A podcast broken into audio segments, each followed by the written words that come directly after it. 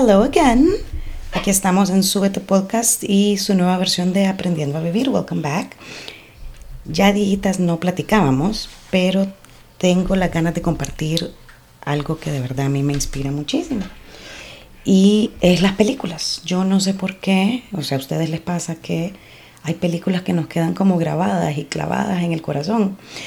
Y estaba reflexionando mucho acerca de Em, esta película de The Greatest Showman, porque no importa cuántas veces la vea, entre la película y el soundtrack realmente me hace reflexionar muchísimo. Así que quise resumir un poquito qué es lo que hace esta película para mí y de repente tal vez ver si esto les resuena un poquitito sobre las lecciones que nos trata de aprender, eh, de enseñar la cinematografía todo el tiempo. Así que eh, sí, no sé cuántas veces la he, la he visto, siempre me ha dejado inspirada, ilusionada de la vida, ilusionada de mí misma, pero a pesar de que la historia es fantástica, no dejo de pensar que sigue siendo una historia. Así que la pregunta que me hacía yo es, bueno, si las historias nos pueden inspirar, la siguiente pregunta es, ¿cuándo me va a pasar eso a mí? ¿Cómo paso de estar inspirada, de sentirme derrotada, a volverme a inspirar de nuevo? Y cómo personas que han vivido cosas tan difíciles realmente pueden llegar a hacer un cambio y sentir como que la magia está sucediendo de nuevo. Así que reflexionando sobre la peli, realmente pude sacar seis conclusiones, una, dos, tres, cuatro, cinco, seis, que creo que se unen mucho con este tema de aprendiendo a vivir. Al final el, el objetivo es tratar de compartir ideas que nos hagan crecer y cambiar el mundo una palabra a la vez, un podcast a la vez, una experiencia a la vez. Y bueno, aquí van las mías, a ver si les suenan a ustedes. Una de las que hace súper guau esta película para mí es esa frase famosa que por lo menos mis papás siempre han dicho, que es hay que tener hambre y frío. Meaning que eh, cuando estamos en necesidad nos hace valorar lo que tenemos y querer salir de ese estatus. Y yo pienso que JP Barnum en la película ese deseo de ser diferente, de salir de su pobreza, eh, de poder darle a su familia lo que necesitaban, le daba ese ánimo para no detenerse. Así que fuera de que sea un refrán viejo, el de que hay que tener hambre y frío y hay que dejar que los hijos tengan hambre y frío, no pierde vigencia, porque es la inconformidad de él realmente lo que despertó o mantuvo viva su llama. Si él no hubiera sentido ese hambre y frío y esa necesidad, no hubiera tenido esa ganita como de seguir adelante. Número dos, cuidado con los traumas del pasado, porque a pesar de que inspirarse fue muy fácil para él, como realmente lo ha sido para mí en muchas ocasiones, en el camino perdió su esencia porque quería más y ya la inspiración no venía de la carencia, sino de la necesidad oculta y de su trauma de que tenía que probar su valor a los demás. Y creo que es un gran peligro para todos, cuando se acaba la inspiración y solo queda el deseo de la validación y aceptación de los demás, se nos olvida realmente por qué empezamos todo. Perdemos el norte a las primeras de cambio. Pero también por otro lado me pregunto, ¿será que es necesario llegar a estos puntos? De caernos para volvernos a levantar y volver a nuestro origen. Por lo menos en los casos que yo conozco, principalmente el mío, esas caídas son las que me regresan a recordar por qué estoy haciendo las cosas.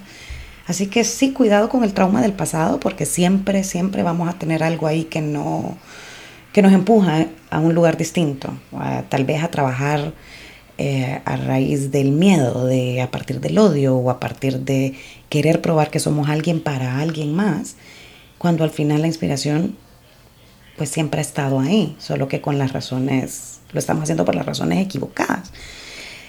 ¿Cómo podemos prevenirlo? Creo que sanando, que es un término que no hablamos mucho.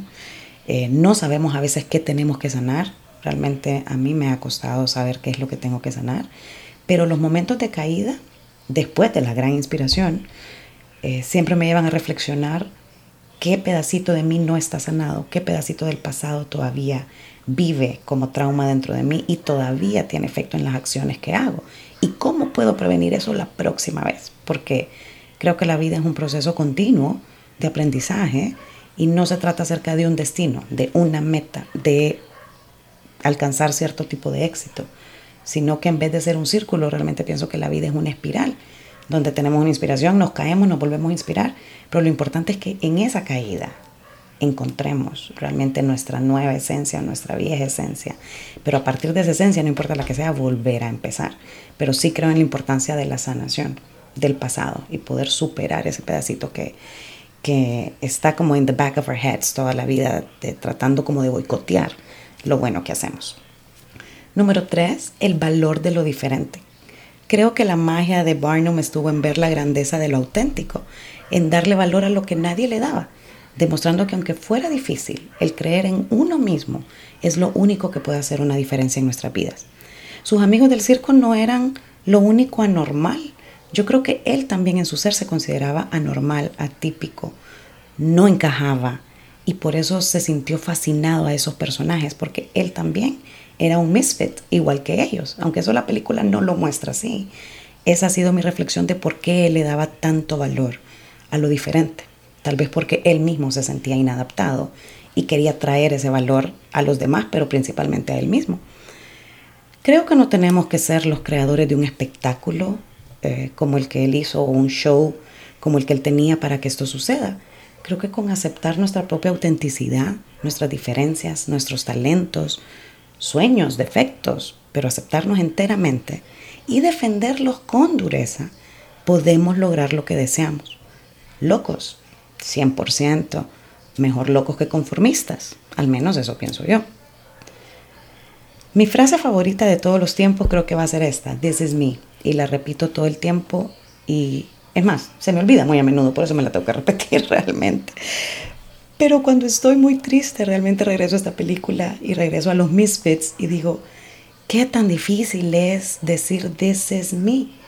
Está freak, está loca, está inconforme, está normal, em, bipolar, con emociones cruzadas, eh, un día de buenas, un día de malas, un día quiero una cosa, otro día quiero otra. Pero si yo no aprendo a aceptar esas anormalidades que yo tengo, entonces nunca voy a poder ver mi grandeza y voy a seguir viendo la grandeza de los demás y admirando la grandeza de los demás. Pero nadie me ha dicho a mí que yo no tengo grandeza dentro de mí porque soy diferente. Es más, debería empezar a creer que esa diferencia es la que me hace grande para mí, no para los demás. Simplemente me hace mí. This is me. Pero los reto a que se prueben decirse esa frase ustedes mismos y les aplaudo si de verdad no tienen eh, las repercusiones o las lágrimas que me causa a mí. Pero practíquenlo, traten de decírselo out loud. This is me, this is me. Y hagan el ejercicio para darse cuenta cómo están en la escala de aceptación de ustedes mismos. Si podemos decir this is me con ah, orgullo, será la palabra, eh, creo que estamos en un buen nivel de aceptación. A mí, sin embargo, todavía me cuesta un montón. Y cuando digo this is me, créanme que me cuesta, me cuesta un montón y por eso eso está en mi lista de prioridades. Empezar a aceptarme y aceptar esa diferencia para poder crecer. Número cuatro, que es otra que me encantó, aceptar las debilidades en su negocio. Él sabía que necesitaba este partner específico para que su negocio creciera. Y esa escena de la negociación, que tiene una canción fantástica, donde dos almas están luchando por lo que el otro tiene, y buscar ese complemento ideal, eh, le resultó súper bien porque al final esta fue la persona que pudo llenar los vacíos que él tenía al final. Así como Barnum pudo llenar los vacíos existenciales que el otro tenía por sentirse enjaulado. Así que ese baile maravilloso que hacen en la película eh, realmente cuenta un montón en tres minutos de la canción. Cuenta realmente cómo es la vida humana cuando deseamos lo que el otro tiene, pero podemos ver la grandeza de unir las dos cosas y que al final del camino ese partnership va a ser productivo no solo a nivel de negocio, sino que a nivel personal, porque vas a poder lograr como un complemento y de esa manera creciendo juntos va a ser más fácil el camino. Es kind of tricky porque la verdad es que el deseo humano de lo que el otro tiene normalmente lo llamamos envidia, Pero creo que podemos cambiar el significado a aspiración. Pero una vez que logramos lo que el otro tiene, por cualquier decisión buena o mala que hayamos tomado, creo que la pregunta es, por qué quiero lo que se tiene. Y ahora que lo tengo, ese grado de éxito, llamémoslo, ¿qué voy a hacer con ese éxito? ¿Me va a hacer sentir más lleno? ¿Ser lo que esta persona tiene o comportarme como esta persona o hacer los negocios como los hace esta persona me va a hacer sentir mejor? ¿O por qué lo quiero? Cuando termine este journey de llegar a este otro lado de la barda, ¿qué más voy a querer? ¿Is it gonna be enough? ¿Y qué es lo que estoy persiguiendo? Y por eso es que mucho se dice que hay que perseguir realmente no a alguien más, sino perseguir tu mejor versión todos los días. Sea, si querés admirar a alguien, admirar tu mejor versión de mañana, en vez de compararte y admirar a alguien más que no sabemos las razones, si las razones por las que los seguimos o los admiramos son las correctas para nosotros, en base a nuestros propios valores. La quinta, el poder del amor. Solo el amor nos puede hacer regresar a casa cuando nos hemos perdido y nos puede pasar varias veces en la vida. La capacidad de pedir perdón y perdonar es algo que se trabaja a diario y que no se nos da a todo el mundo. La lucha de egos en este mundo es realmente constante, egos pequeños, egos grandes al final.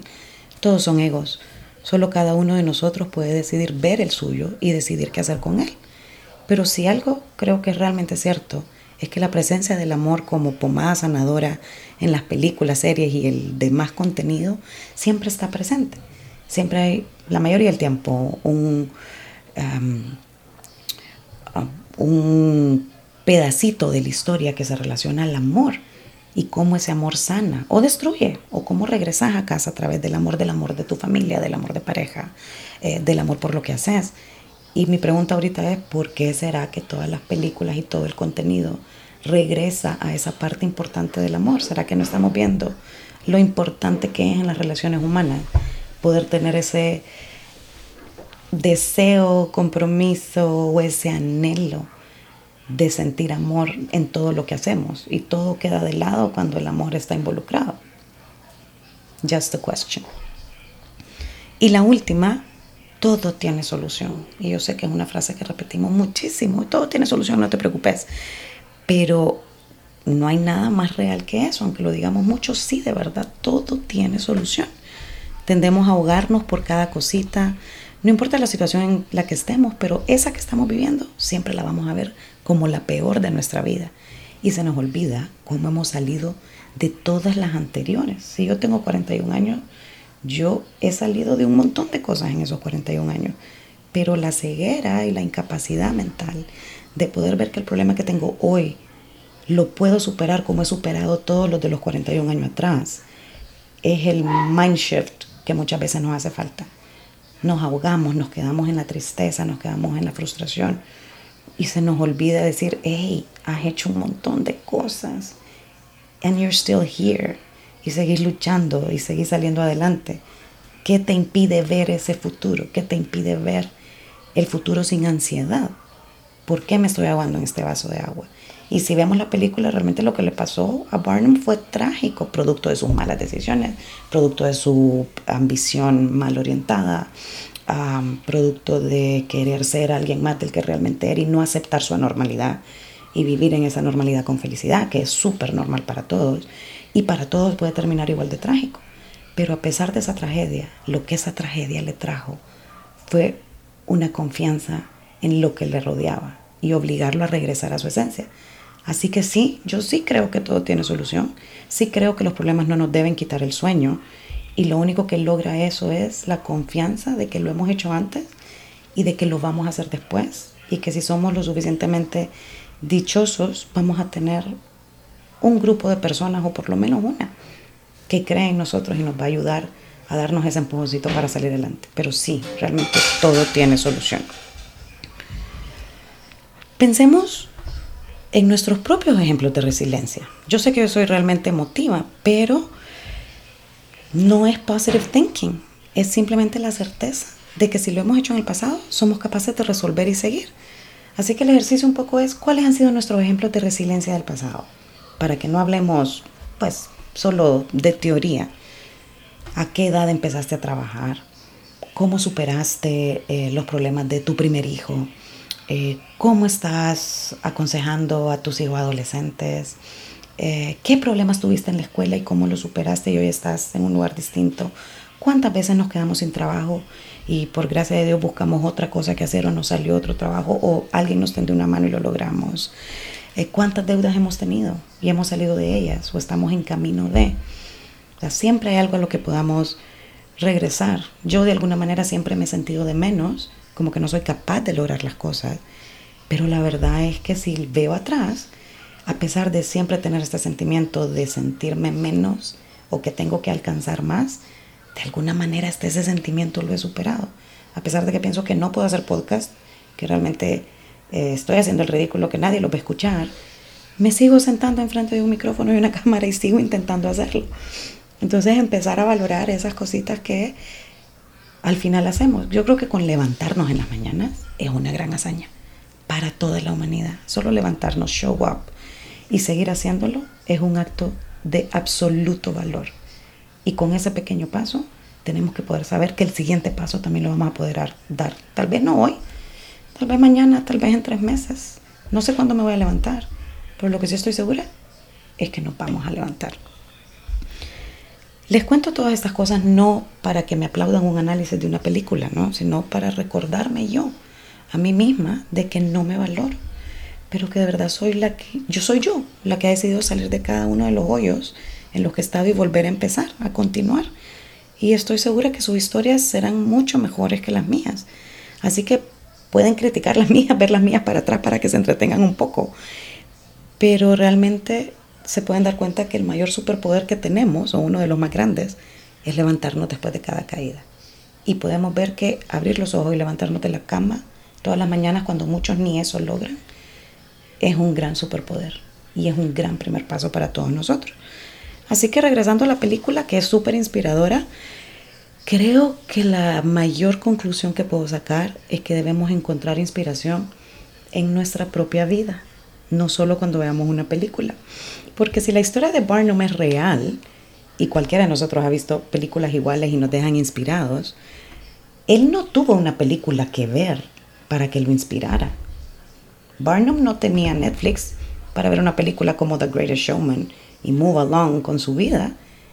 Lo más grande para mí de esa película es que él se inspiró en él mismo, se cayó, se levantó y se volvió a inspirar y no necesitó una película para hacerlo nosotros que tenemos al alcance las películas, las historias, para inspirarnos, creo que tenemos una, ¿cómo se dice? Una buena mano tirada a nuestro favor, porque podemos verlo ahí, cuando hay gente que ha crecido y ha sido grande como él, sin haber visto una película antes.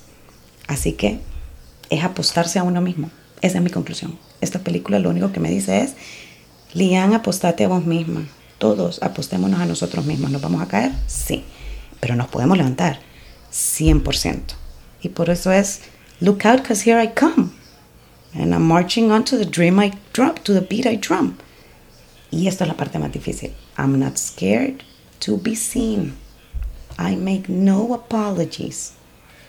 This is me. Y esto es aprendiendo a vivir. Love you.